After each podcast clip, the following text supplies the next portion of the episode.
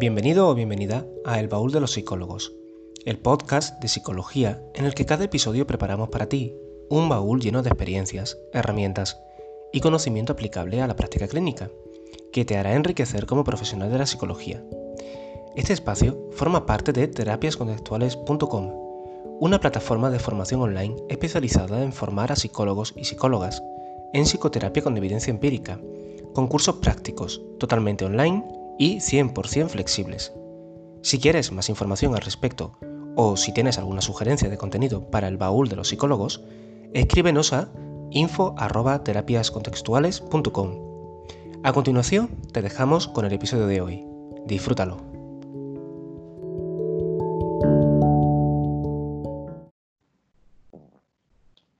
A todos y a todas, mi nombre es Laura Rato y en el capítulo de hoy estaremos hablando con José Oliz, psicólogo, formador e investigador. Hola José.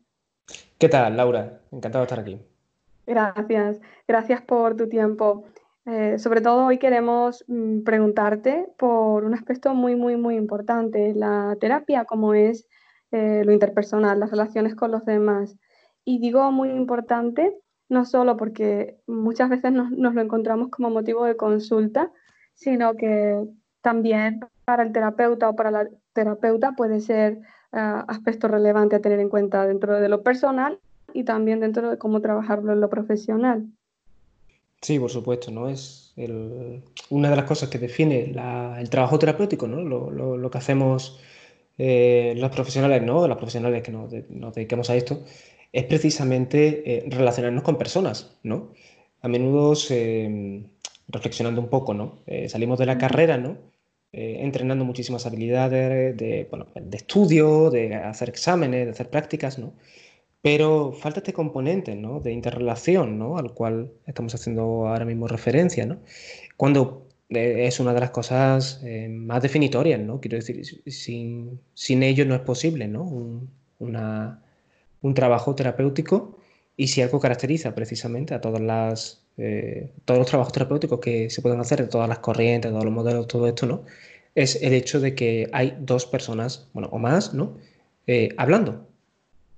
Sí, sí, sí. Eh, coincido contigo y, es cierto que interaccionar con otra persona en un contexto terapéutico no deja de ser una situación interpersonal. Un poco sentando como unas bases más bien teóricas, sí que me gustaría preguntarte eh, porque el concepto apego o intimidad se nos viene muchas veces conectado con, lo interpersonal. Em, ¿A qué nos referimos exactamente cuando hablamos de apego, intimidad o, todo esto? Sí, bueno, em, ante todo, pues eh, tenemos que saber que son conceptos eh, que engloban pues, una serie de, de, comportamientos, ¿no? No es que exista algo, como puede existir un bolígrafo, ¿no? Que se llame intimidad o que se llame apego, eh, si le preguntamos a 20 psicólogos ¿no? Eh, qué es el apego, qué es la intimidad, pues seguramente cada uno nos diga algo, eh, algo diferente. ¿no? Hay muchísimo conocimiento sobre, más que conocimiento, quizá publicaciones ¿no? sobre estos constructos, pero después tampoco hay mucho acuerdo en cuanto a qué es esto. ¿no? Lo que sí está claro es que cuando hablamos de, de intimidad, bueno, pues tiene que ver con un tipo especial de manera de comportarse que implica a dos personas, ¿no? El comportamiento íntimo, podemos más o menos decir, pues mira, estas dos personas están teniendo un comportamiento íntimo, ¿no? Frente a otras personas que no, ¿no? Si yo voy a la panadería a comprar el pan, eh, pues obviamente eso será catalogado por muy pocas personas como un comportamiento íntimo, ¿no? La interacción que yo tenga con la persona que me vende el pan, ¿no? Eh, pero si estoy con mi pareja, ¿no? Eh, hablando de, temas emocionales, por ejemplo, ¿no? con una cercanía física también, ¿no? Le estoy acariciando el rostro y, y ella a mí, ¿no? Pues eh, podemos hablar de un comportamiento íntimo, ¿no? Implica, por tanto, esto, ¿no? Eh, creo yo, ¿no? Una serie de, de, comportamientos que puede haber entre dos personas que cumplen una serie de criterios, una serie de características, ¿no? Em, lo mismo ocurre con el apego. Eh, comportamientos de apego podrían estar relacionados. Se habla de apego como una especie de algo que estuviera dentro de la persona o en su historia, ¿no? Eh, como el, tipo de apego que una persona tiene, ¿no? O sea, la de apego seguro, de apego evitativo, de apego inseguro, ¿no? Este tipo de cosas. Pero que tampoco está muy bien ni muy claro esto que, es lo que es, ¿no? parece que tiene que ver con los estilos de crianza, eh, pero ya digo, son teorías que autores han escrito y pues ahí queda, ¿no? Eh, en cualquier caso, sí que creo que hacen referencia tanto la intimidad como el apego a, a eventos relevantes, ¿no? Sean más o menos exactos, ¿no? Eh, creo que sí que hacen, ¿no? Eh, cierta alusión, ¿no? A, a, algo importante en relación a cómo las personas nos relacionamos. Vale. Em, dirías un poco que en la relación terapéutica podemos observar esas maneras de comportarnos, esos eventos relevantes que indicarían a estos o harían alusión a estos constructos de apego e intimidad. Sí, sí, por supuesto. Cuando el simple hecho ¿no? de contactar con una persona y preguntarle, bueno, ¿qué tal? ¿Cómo estás? ¿no? ¿Cómo, eh, ¿Qué te trae por aquí? ¿no? ¿Qué te trae a consulta? ¿no? ¿Qué te puedo ayudar? Eh, ya podemos observar si una persona aquí eh, tiene comportamientos eh, íntimos que quizá no son apropiados de un contexto terapéutico, al menos no en este momento, ¿no? O quizá todo lo contrario, quizá vemos que a la persona le cuesta muchísimo expresar cómo auténticamente se siente en relación a algo que está pasando, ¿no? Ya aquí podemos plantear este tipo de, situaciones, ¿no? Dado que el contexto terapéutico de base tiene que ser ¿no? la idea, ¿no? que sea íntimo o que esté preparado para que, para que la persona pueda expresarse contigo de la manera más auténtica ¿no? posible. Eh, obviamente esto no pasa de la noche a la mañana, no eh, somos, somos unos extraños en cuanto que la persona nos conoce, ¿no? Entonces, claro, esto no ocurre al instante. Eh, sin embargo, sí que el, el, contexto sería este, ¿no? En cuanto al apego pasa lo mismo, ¿no? Cuando ocurre una situación terapéutica, ¿no? En la cual eh, alguna persona eh, sobrepasa los límites de, lo terapéutico, ¿no? Y nos involucra en su vida privada o algo así, ¿no? Que esto puede pasar, ¿no? Y nosotros aquí aprovechamos para mm, agradecer, ¿no? Y decir, por ejemplo, oye, mira, no, ¿no? Eh, em, la verdad es que preferiría que nos centrásemos en ti, ¿no? Y no tanto en cómo yo puedo satisfacer tus necesidades en otros planos, ¿no? Eh, y esto la persona se lo puede tomar como un rechazo, ¿no? Puede sentirse realmente dolido o dolida o no querer seguir participando en la relación terapéutica, sentir una vergüenza tal que se quiera ir, ¿no? Eh, aquí lo podemos abordar, ¿no? Eh, planteándonos, ¿no? Hasta qué punto para esta persona estar apegado a alguien implica la satisfacción de ciertas necesidades con independencia del contexto, ¿no? Entonces, son asuntos muy, muy, muy, interesantes, ¿no? que se plantean en, en consulta y que si no estamos atentos a ello, ¿no? Se nos pueden pasar por alto, ¿no?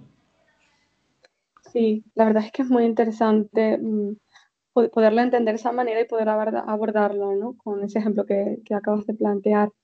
Siguiendo un poco la parte teórica, ¿no? Aunque ah, se me ocurren más preguntas más bien de, de intervención, pero un poco para seguir sentando las fases más bien teóricas, también hay un concepto mm, que me parece estar muy relacionado a todo lo interpersonal y que ah, suele estar de moda o, puede, ser muy frecuente escucharlo, ¿no? Y es todo el tema de la dependencia emocional. ¿Qué es esto exactamente? Ajá, qué bueno, qué bueno. Es, un tema, sí, sí, totalmente, ¿no? Está este, este, este constructo, ¿no? También, ¿no? De dependencia emocional, ¿no? Eh, se hace un poco la analogía con la dependencia de sustancias, ¿no? solamente que se lleva a lo, interpersonal. ¿no? Eh, me parece un constructo especialmente pernicioso y problemático, ¿no? Eh, porque casi siempre tiene esta connotación negativa. ¿no? tienes un problema o, eres dependiente emocionalmente, ¿no? ¿Qué dependiente eres? ¿no? Se, suele decir, ¿no? O muchas veces vienen a consulta, ¿no? Y, oye, ¿por qué estás aquí? No, es que soy muy dependiente, ¿no? Y me parece problemático, sobre todo desde un punto de vista contextual, porque obvia que la relación de una persona no está estanca, no, es solamente asunto suyo, ¿no? sino que es una relación, valga la redundancia. La manera en la que dos personas se, se relacionan, ¿no? Tiene que ver con esas dos personas. De manera que una persona no va a ser, no va a presentar un comportamiento dependiente si la otra persona o si el otro grupo, ¿no? No responde eh, en cierta manera, compatibilizando esa dependencia, ¿no? O permitiéndola, ¿no? O manteniéndola, ¿no? En cierta manera, ¿no? Eh, en definitiva, la dependencia, el comportamiento de dependencia, sea lo que sea eso, ¿no? No se da si no hay un contexto que la facilite, ¿no? Eh, y en gran medida todas las personas somos dependientes. De hecho, tenemos que serlo. Eh, sin la interdependencia que podemos tener de los demás, emocional, ¿eh? me, refiero. Pues no, sería bien complicado ¿no? avanzar como sociedad, ¿no? como grupo, como tribu, ¿no? si queremos decirlo así. ¿no? Em, que no seamos conscientes de eso, bueno, pues esto es otra historia, ¿no? Pero diría que es un concepto, ¿no? El de dependencia emocional ya de base problemático, em, porque pone el foco en, el individuo, ¿no? Eh, si una persona es dependiente ¿no? presenta comportamientos de dependencia, por así decirlo, eh, hay otras personas que mantienen esto, ¿no? Entonces, yo lo haría más de un contexto de dependencia, en todo caso, ¿no? O de un contexto en el cual la dependencia está generando problemas en la satisfacción vital de las personas involucradas, ¿no? Eh, lo que pasa es que, eh, fíjate aquí, ¿no? Eh, lo, raro que es hablar de un contexto, un contexto en el cual la dependencia puede propiciar una insatisfacción vital en las personas, a decir simplemente tú eres dependiente emocionalmente, ¿no? Sí, Claro, la cosa se complica, ¿no? pero ¿qué pasa? Que es que somos profesionales de la psicología, ¿no? Debiéramos utilizar un lenguaje algo más exacto, ¿no? No simplemente dar un, un lenguaje rápido, ¿no? Y en este caso un concepto rápido que no explique nada y que a veces muy, muy a menudo confunda y sobre todo ponga la carga del problema en el individuo, ¿no? Mm. Pues la verdad es que eh, parece muy interesante poder verlo de esta manera y, fíjate que casi te preguntaría si una persona viene a mm, consulta em, aludiendo o haciendo alusión que, es una persona muy dependiente y que quiere trabajar con, eso.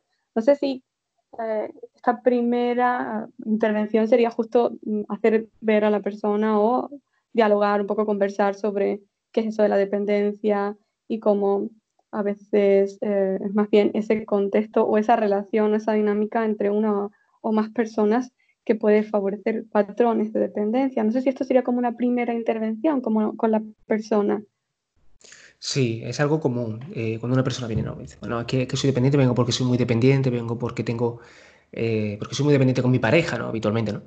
Em, aquí preguntamos, ¿no? Eh, oye, ¿a qué te refieres, no? Cuando me dices que eres, que eres dependiente, ¿a qué te refieres exactamente, no? aquí también podemos aprovechar para sentar las bases del propio proceso, ¿no? De esta reconocida vulnerabilidad y desconocimiento del propio terapeuta, ¿no? Decir, oye, yo tengo un conocimiento técnico, pero te acabo de conocer a ti. Entonces yo no voy a asumir ¿no? lo que las cosas son para ti, ¿no? Por eso te voy a preguntar y me voy a interesar, ¿no? Disculpa si a veces te hago alguna pregunta, pues así, ¿no? Como un poco redundante, ¿no? Pero sí que me gustaría saber que, em, eh, ¿cómo sé yo que tú eres dependiente? Si yo te estuviera viendo, ¿no? Si, si yo te estuviera grabando con una videocámara, ¿no? Eh, ¿Qué estaría viendo exactamente? ¿Cómo te comportarías tú si fueras dependiente, ¿no?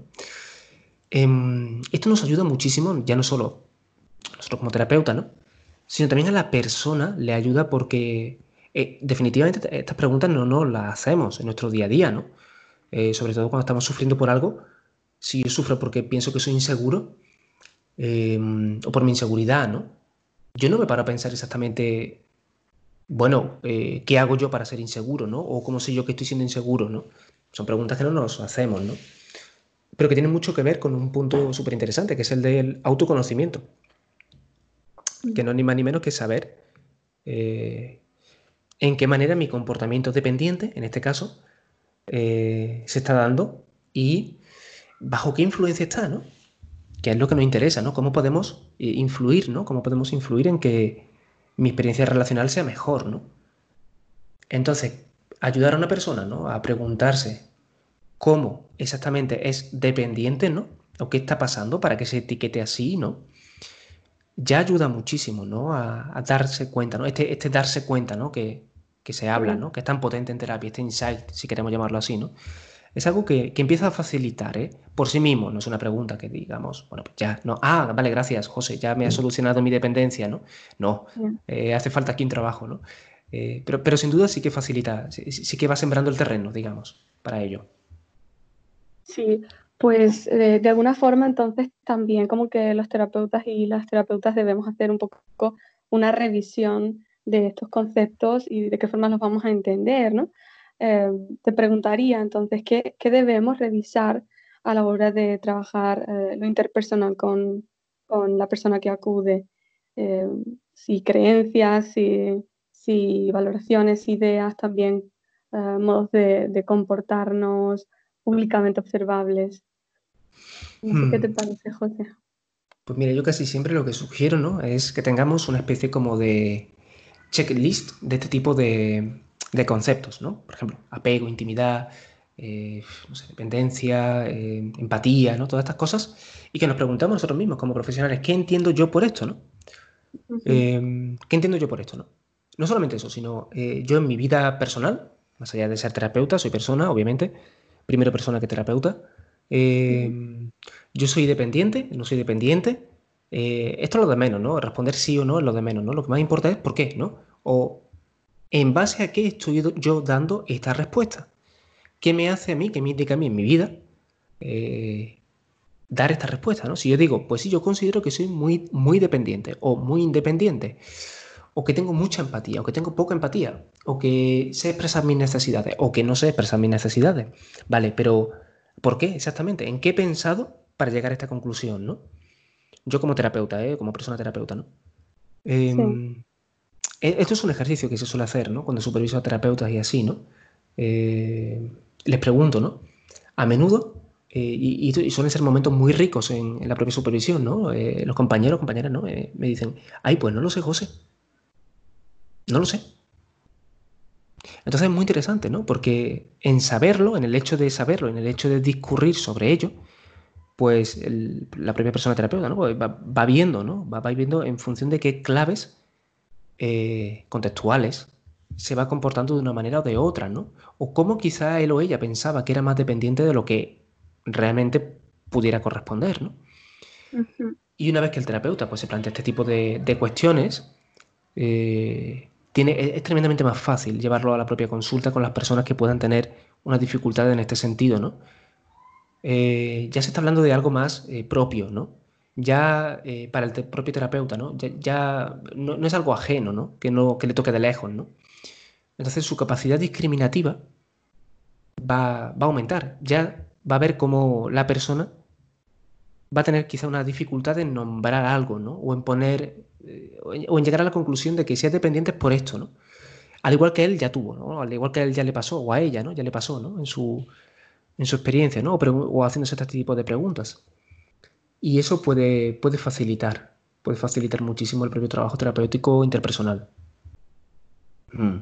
Y de alguna forma como que ese darse cuenta, ¿no? Pero en este caso en el propio terapeuta o en la propia terapeuta, no solo eh, ayuda a la persona terapeuta, sino que también en la práctica psicoterapéutica o práctica clínica puede no caerle de, golpe, ¿no? Cualquier motivo de consulta, cualquier situación interpersonal que se dé con la persona. Sí, así es. Eh, a menudo, ¿no? Pues se dan situaciones en las cuales em, yo a lo mejor le estoy haciendo preguntas a la persona, ¿no? Pero la persona no, me contesta o, contesta cualquier otra cosa, ¿no? Contesta lo, que quiere, ¿no? Y eso me está dificultando mi labor, ¿no? La labor de, bueno, pues, de hacer un buen trabajo terapéutico, ¿no? Em, entonces aquí si yo como terapeuta no he entrenado mi capacidad de expresar necesidades, que es una de las de los comportamientos interpersonales, ¿no? Eh, lo voy a tener bien difícil, no voy a poder ser capaz de expresarle a la persona, oye, mira, discúlpame, eh, es que te estoy haciendo esta serie de preguntas y tú me estás contestando algo que no me permite a mí ¿no? dar, dar respuesta, ¿no? No sé si tú estabas notando justamente esto o para ti esto ha sido totalmente desapercibido. Eh, fíjate hasta qué punto esto es importante. Si yo como terapeuta no soy capaz de plantear esta situación para expresar mi propia necesidad como terapeuta, como miembro de un proceso terapéutico, eh, voy a pasar por alto. Eh, le, voy a dar, a entender a la persona que, eh, que, estoy teniendo todas las herramientas para poder ayudarle cuando quizá no sea así. ¿no? Cuando quizá pues, hay más información aquí que yo necesito saber o hay más algo más ¿no? que, que, requiero de él o de ella. ¿no? Entonces, eh, esto es súper importante. Aquí esto puede dar pie a que la persona diga, si no, pues, ay, pues no me había dado cuenta, o eh, la verdad es que estoy viendo que no me estoy explicando, pero quizás sea tú quien no me entienda, ¿no? Entonces se puede crear una situación de conflicto, ¿no? Que involucra otras, es otra de las, eh, digamos, habilidades interpersonales, ¿no? darte cuenta de cuando estás en una situación de conflicto y lidiar con esa situación de conflicto, ¿no? Em, es muy importante, ¿no? Este, que nos hagamos este tipo de preguntas y que estemos, eh, como bien dices, ¿no? Eh, preparados en cierta manera, ¿no? Parece entonces que mm, eh, todo esto de lo interpersonal también requiere, ah, pues quizás supervisión, quizás ah, trabajarlo a nivel personal como psicoterapeutas. ¿Podrías, como si hubiese una sugerencia básica o un tip básico o alguna toma de conciencia básica o intervención básica en todo esto del manejo de lo interpersonal, ya dentro de la, de la consulta, como motivo de consulta, ¿qué dirías que es para, que, es para ti como lo esencial, lo que deberíamos de tener em, algo trabajado para trabajarlo luego con las personas? Hmm, yo diría em, esta capacidad autodiscriminativa, eh, el preguntarnos a nosotros mismos, ¿no? Eh, ¿Cómo van mis relaciones? Eh, si yo pienso en mi, compañero de piso, en mi pareja, en mis compañeros de proyecto, en mis estudiantes, en, mi, director ¿no? de, la tesis, ¿no? son, relaciones ¿no? a diferentes niveles. ¿no? Entonces yo puedo preguntar, yo, me puedo preguntar a mí mismo, ¿no? Eh, ¿Cómo me va con estas relaciones? ¿no? ¿Cómo, me va con, estas personas? ¿no? ¿Cómo nos va? ¿no? Em, estas personas tendrán la misma perspectiva que yo, porque yo puedo pensar que me va bien, pero quizá pues eh, la persona en la que yo estoy pensando tiene la perspectiva opuesta, ¿no? O quizás sí que esté de acuerdo, ¿no? Entonces, eh, tener esta capacidad autodiscursiva, eh, ¿no? O de autorreflexión o de autodiscriminación, ¿no? De decir, oye, ¿cómo sé que me va bien aquí? ¿Cómo sé que tengo un problema? ¿Cómo sería si tuviera un problema? Eh, esta persona tiene la misma perspectiva eh, que yo, ¿cómo lo puedo saber? ¿no? Quizá pueda preguntarle, ¿no? En definitiva, em, tener conciencia, ¿no? Yo diría, ¿no? Que, no es ni más ni menos que tener un repertorio verbal eh, discriminativo, ¿no? En este caso, en relación a mí mismo y los demás, ¿no?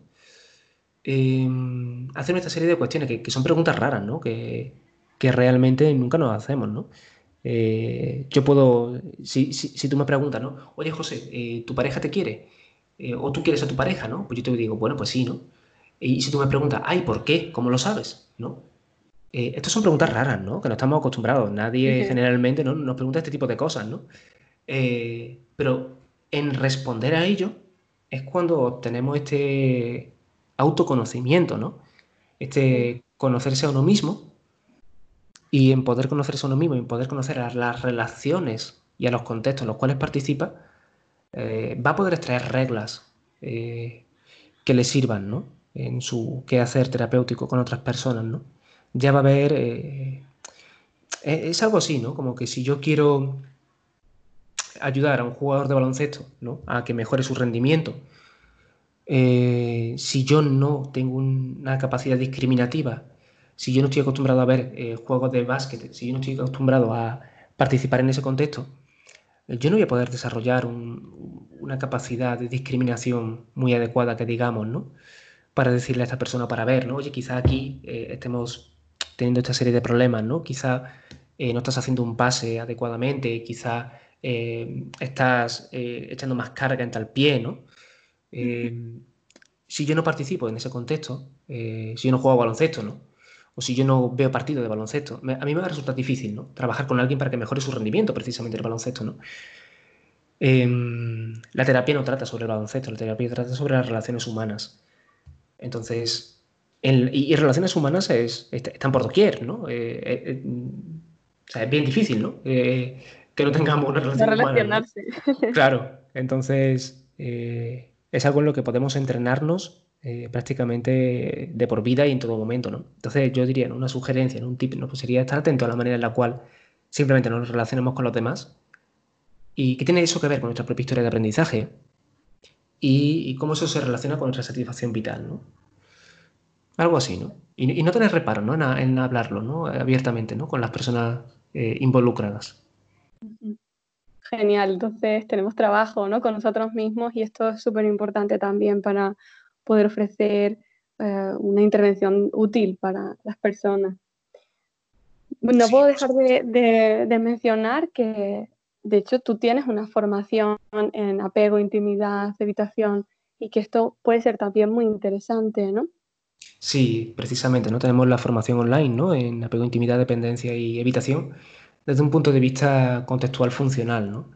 En la cual, bueno, pues un poco se aborda esta manera de trabajar, pero de una perspectiva eh, totalmente basándonos en el análisis funcional del comportamiento eh, y en la manera en la cual respondemos a ciertas, eh, bueno, a nuestra historia en relación a lo que está pasando justamente ahora, ¿no? y damos buena cuenta de estos fenómenos como sujetos a una serie de reglas, ¿no? Que podemos ir descubriendo, que podemos ir viendo y que nos van a ayudar, por supuesto, para hacer un buen trabajo terapéutico de una manera simple y, eficiente y sin que sea esto un jaleo muy grande, ¿no? Sin que sea algo pues eh, muy complejo, ¿no? Muy enredado, muy, muy oscuro, ¿no? Sin que nos tengamos que ir a cosas súper raras, ¿no? Sino no, eh, de la manera más, simple posible utilizando la, lo que está ocurriendo en consulta y el propio lenguaje, ¿no? Y la propia, el propio diálogo, ¿no? Con la persona que tiene, que tiene delante, ¿no? Sí, sí, sí. Qué bueno, porque se hace muy necesario tenerlo a tener esta formación también de, forma tan simple.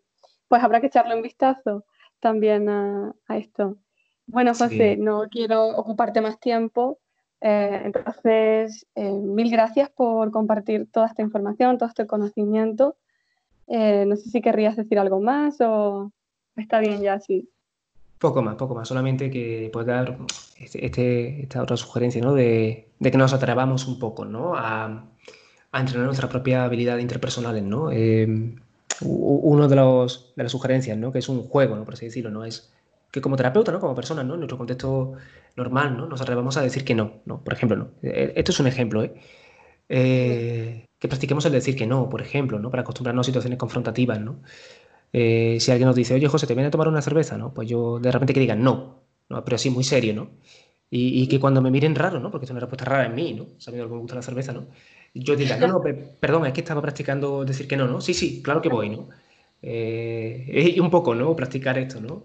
Eh, somos psicólogos, ¿no? Ustedes psicólogas, ¿no? Entonces, yo creo que nuestro contexto está acostumbrado a que hagamos cosas raras, ¿sabes? Entonces, yo creo que nos lo va a perdonar, ¿no? Eh, practiquemos un poco, ¿no? Diría. Genial. Oye, pues yo tomo nota y creo que todos tomaremos nota porque es muy, muy interesante cómo lo planteas. De nuevo te doy las gracias y y despedimos aquí con José Oliz el capítulo de, hoy, esta entrevista tan interesante. Y bueno, nos seguimos viendo por el blog de los psicólogos. Un saludo a todos. Hasta otra. Adiós. Chao.